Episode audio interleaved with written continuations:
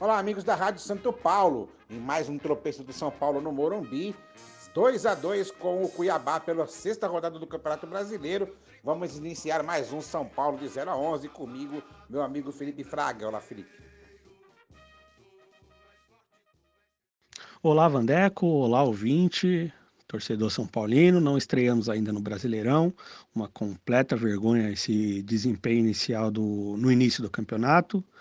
E não sei o que dizer.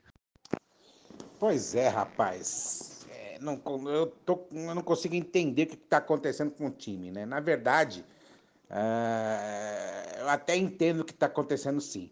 A verdade é que nós perdemos muitos jogadores por contusão, por conta é, do extenso calendário do futebol brasileiro, por conta da pandemia aí, muitos jogos, perdemos muitos jogadores importantes e nós não temos peça de reposição de qualidade para substituir. Essa é a grande verdade. O nosso meio de campo hoje foi nulo.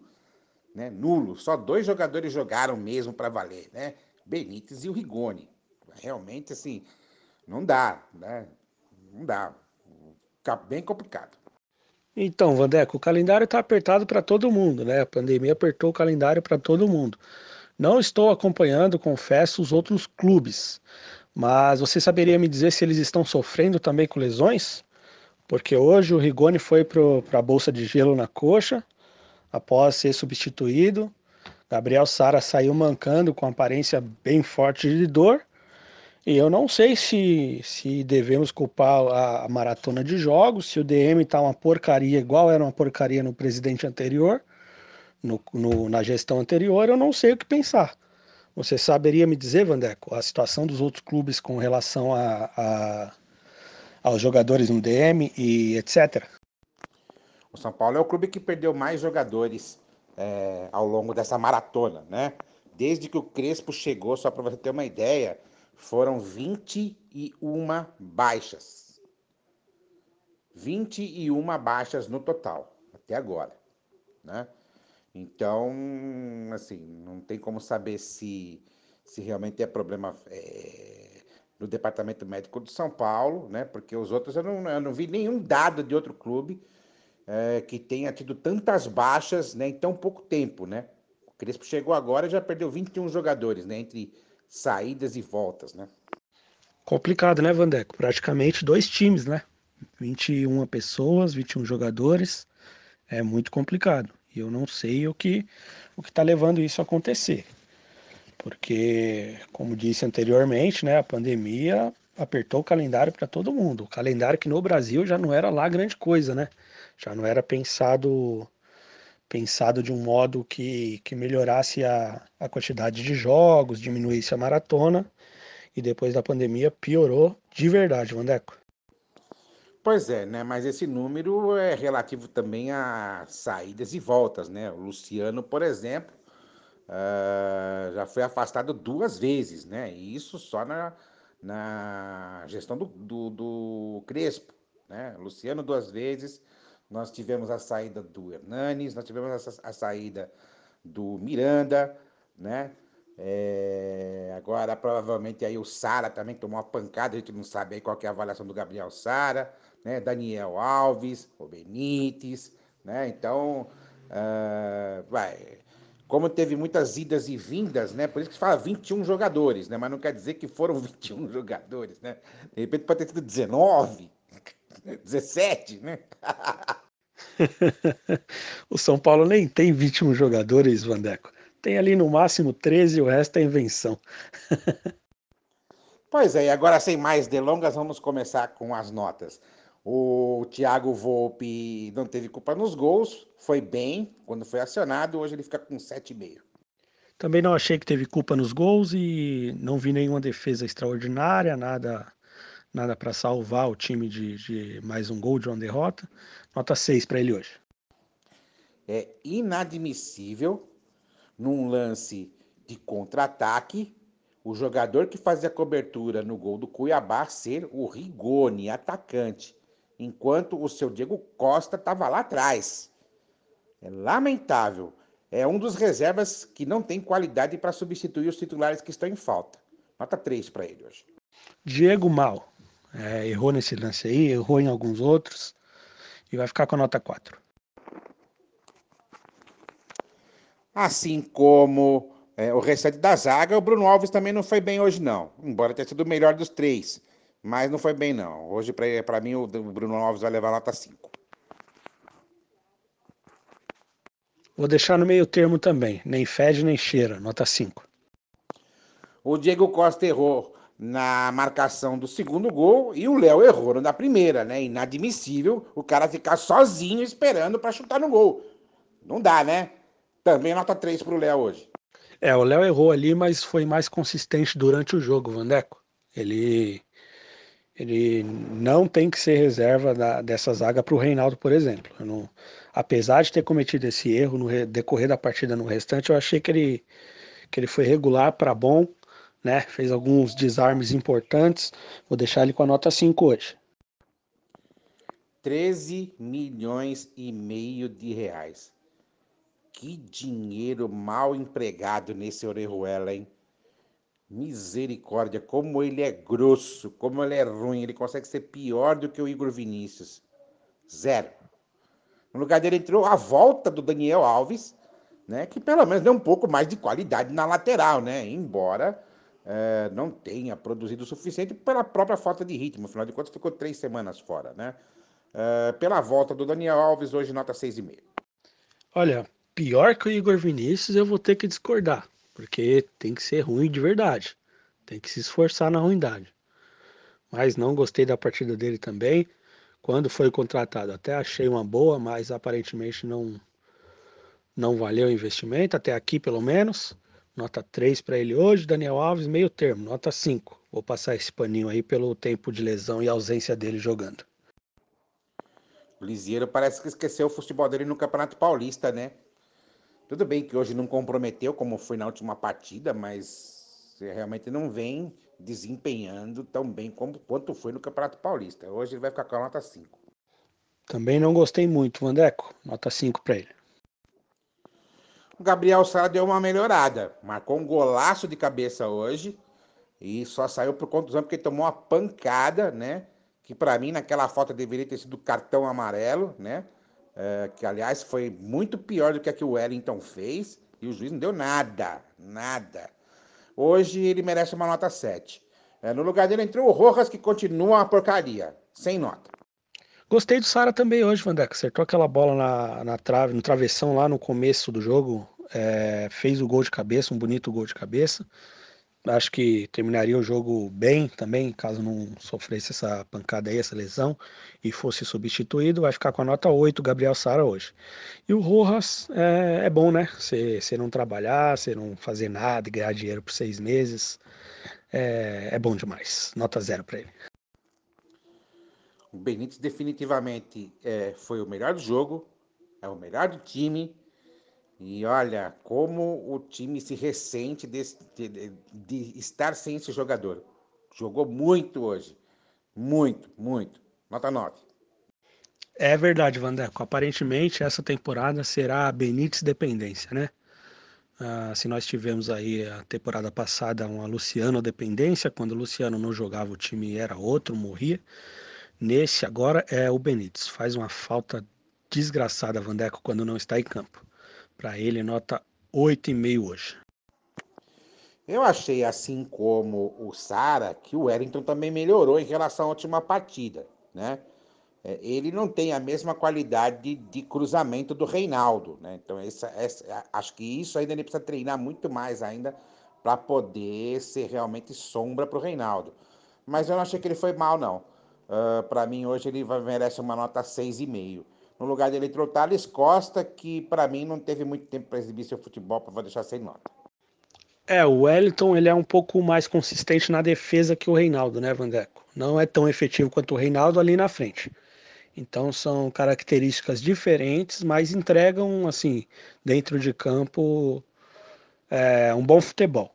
Vai ficar com a nota 6 hoje o Wellington e o Thales que entrou no lugar dele sem nota. O Rigoni, junto com o Benítez, é também um dos melhores jogadores do time, né? Começa a mostrar aí, inclusive, que essa dupla Rigoni Benítez uh, será imprescindível para o São Paulo ao longo da temporada, né? Jogam muito juntos. quando tiver bom ritmo, olha, vai ser difícil segurar esses dois, viu? Uh, nota 7,5 para o Rigoni hoje. No lugar dele entrou o Pablo, né? O inútil do Pablo, 26 milhões de reais jogado no lixo, né? Que jogadorzinho medíocre. Zero. É, o Rigoni vai ser titular e essencial para o São Paulo, né, Vandeco? Eu já esperava que essa dupla desse certo mesmo. São dois excelentes jogadores, que é, são Rigoni e Benítez. O Rigoni nota 8 hoje. O Pablo, eu vou usar o mesmo critério do Thales Costa, não teve muito tempo para desempenhar nada. Acredito que não iria desempenhar de qualquer forma, mas vou ser justo, sem nota hoje. O Éder teve uma atuação bem apagada hoje. Não gostei do Éder hoje, não. É, mas como é um bom jogador, eu vou deixar com nota 5. No lugar dele entrou o Vitor Bueno, que para fazer o que ele fez, teria sido melhor ter deixado o Éder. Zero. Não gostei também da partida do Éder, muito apagado. Vai ser a primeira vez que vou dar uma nota negativa para ele hoje, nota 4 para ele. Vitor Bueno também não jogou muito tempo, mas se eu não estiver enganado, participou de uma jogada lá onde ele acertou o pezinho da trave, nota 3 para ele hoje. O Crespo, ele continua com crédito comigo, embora esteja perdendo muito crédito com a torcida, já tem muito torcedor pedindo a cabeça dele, mas é, tem um grande problema, né? Nós falamos, inclusive, no começo aqui da nossa jornada hoje, né? Muitas perdas de jogadores por contusão, né? E ele não tem peças de qualidade suficiente para substituir, né? A só vê a zaga, né? Que assim, reservas do Miranda e do Arboleda dá vontade de chorar, né? Uh, não bastasse isso, outros jogadores também, Luan, né, e por aí vai. Mas, assim, eu acho que está na hora dele repensar esse modelo de três zagueiros dele, esse esquema de três zagueiros dele, né? É porque a gente vê que não está protegendo nada. Não está protegendo nada, o time está tomando muito gol. Então, hoje, por mais que ele tenha tentado, lutado, tentado fazer o time render, não rendeu. Hoje ele vai ficar com nota 5. É, na responsabilidade dele, né, Vandeco, entram substituições mal feitas e rendimento coletivo ruim. Não foi o que aconteceu hoje. Hoje a gente viu que foi bem mais é, baixa qualidade técnica de quem estava em campo e eram as opções que tinha. Então, são avaliações que precisam ser tomadas de formas diferentes. Quando ele opta por colocar um, um, lateral que nunca jogou de zagueiro na zaga e esse lateral vai mal, aí a culpa é diretamente do treinador. Hoje não teve nada nesse sentido, nada nesse aspecto. Mas vai ficar com a nota 6 hoje o Hernan Crespo. Pois é, né, meu amigo Felipe? O, São, o, a, o Campeonato Paulista acabou escondendo um problema que o São Paulo tem, né? Que é a falta de peças de reposição de qualidade, né? É, e o São Paulo ainda vai continuar aí sofrendo com falta de jogadores, né? O Daniel Alves vai para a Olimpíada, o Arboleda talvez retorne aí da Copa América, porque depois desse empate de 2 a 2 do Equador contra o Peru, o Equador não tem mais chance de se classificar para a próxima fase da Copa América? Então já é um bom retorno, mas ainda prevejo aí que o São Paulo pode perder alguns jogadores por contusão aí, então o Crespo vai ter que se virar com as peças que tem, né? Eu, sinceramente, na minha opinião, acho que já estaria na hora de começar a subir alguns jogadores, né? É... Você fala muito do Beraldo, né? Zagueiro. É... Não sei, de repente, aos poucos ir testando esse menino. Testar o Facundo também, o uruguaio Facundo. Colocar ele algumas partidas, alguns minutinhos para ver como é que ele sente. Porque as opções que nós temos para o ataque também dá vontade de chorar, né? definitivamente, Vitor Bueno e Pablo, depender desses dois aí é, numa substituição é complicado, né, meu? É verdade, Vandeco. Ocultou realmente essa, essa deficiência que a gente tem de elenco, mas alguma coisa precisa ser feita, Vandeco. Temos aí o, o pior início de campeonato brasileiro da história do São Paulo nos pontos corridos, pior do que aquele ano maldito de 2017, que eu não gosto nem de lembrar. E e precisa tomar, tomar, tomar corpo, estrear na competição e começar a jogar bola no Campeonato Brasileiro urgentemente. Não vai acontecer, eu espero realmente que não vá, mas se a gente chegar a níveis de precisar brigar para não cair por conta de um início ruim ou de desempenho ruim por conta do elenco, por conta de desfalques, dessa vez não tem a torcida para segurar o time para levantar, né? Isso eu estou pensando por um lado bem negativista. Não acredito que isso vá acontecer. Acredito que São Paulo vai entrar nos trilhos aí. Se vai brigar para ser campeão, não sei, porque esses pontos é, lá na frente, com toda certeza, vão fazer falta. Mas precisa tomar alguma providência para ter um início de Brasileirão melhor aí, Vandé, com uma continuidade no mínimo razoável. Olha, Felipe, eu já fui mais otimista, sabe? Mas eu acho que é, o São Paulo, na pior das hipóteses, vai brigar por meio de tabela. O título já, já era para mim, sinceramente. 18 pontos disputados, 3 ganhados. 15 pontos já foram para o espaço. Sabe? Eu acho que começou a contagem regressiva para os 45 pontos. Sabe? É... Realmente acho que a, a, a, vaca do Campeonato Brasileiro foi pro brejo. 15 pontos perdidos é muita coisa, cara. É muita coisa, é muita coisa. É, São Paulo já pode dar adeus ao Campeonato Brasileiro e realmente focar na Copa do Brasil e na Taça Libertadores e começar a acordar. Porque se não acordar, meu amigo, vai cair nos dois torneios também. É, nós temos pedreiras aí nos mata-matas, né, Vandeco? Temos um Racing aí que, salvo engano, a gente nunca, nunca venceu a equipe do Racing. Temos aí um Vasco que em São Januário é enjoado pra caramba, que tem um goleiro que é nosso carrasco, Vanderlei. E se apegando a esses detalhes, nós vamos pegar duas pedreiras aí, tanto na Libertadores quanto na Copa do Brasil. E falando de brasileiro, é ação, né? É agir, é vencer jogos, principalmente jogos com equipes menores, como era a de hoje, né? Como era a Chapecoense. E assim, eu não quero ser muito pessimista, porque aí vem aqueles torcedores que lunáticos, vamos dizer assim, fã de diretor de futebol, fã de presidente. Olha lá, começou os pessimistas, o chatão e blá blá blá blá blá blá.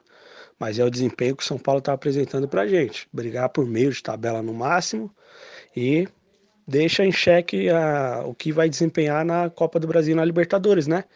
Porque ninguém garante pra gente que vai estar tá com o time principal jogando nessas competições.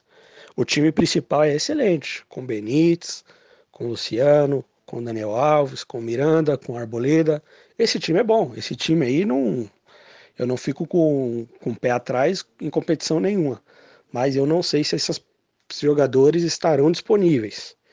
E do jeito que eu tô vendo as coisas sem eles, não tá legal. Pois é, e por falar em pedreira, o São Paulo também tem pedreiras pelas próximas quatro rodadas no Campeonato Brasileiro. Vai pegar o Ceará fora, o Corinthians em Itaquera, o Bragantino que meteu 3 a 1 no Palmeiras hoje, no Morumbi, e o Internacional em Porto Alegre. Olha, rapaz, vou te falar, viu? Torcida vai sofrer, hein? Vai sofrer. Estava tudo bom demais para ser verdade, né, Vandeco? Vem aí essa sequência complicada para gente, pedreira, é, precisando vencer os jogos e só jogo difícil.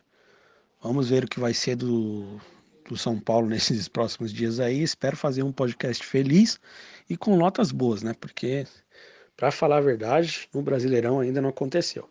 E como você disse no podcast passado, isso não é culpa minha, não tenho nada a ver com isso. Meu pé frio acabou. ah, meu, acho que não, hein, Xará? Olha, não sei não, viu? Ó, você tem que lembrar que você era pé frio pra caramba no Campeonato Brasileiro do ano passado, viu? Ó, principalmente segundo turno, viu? Olha, eu confesso que quando eu vou ao estádio, normalmente dá ruim mesmo, né? Mas não tem mais torcida, faz muito tempo que não vou ao Morumbi, então não tenho nada a ver com isso, não. O ano passado a culpa era de uma pessoa só que treinava a gente.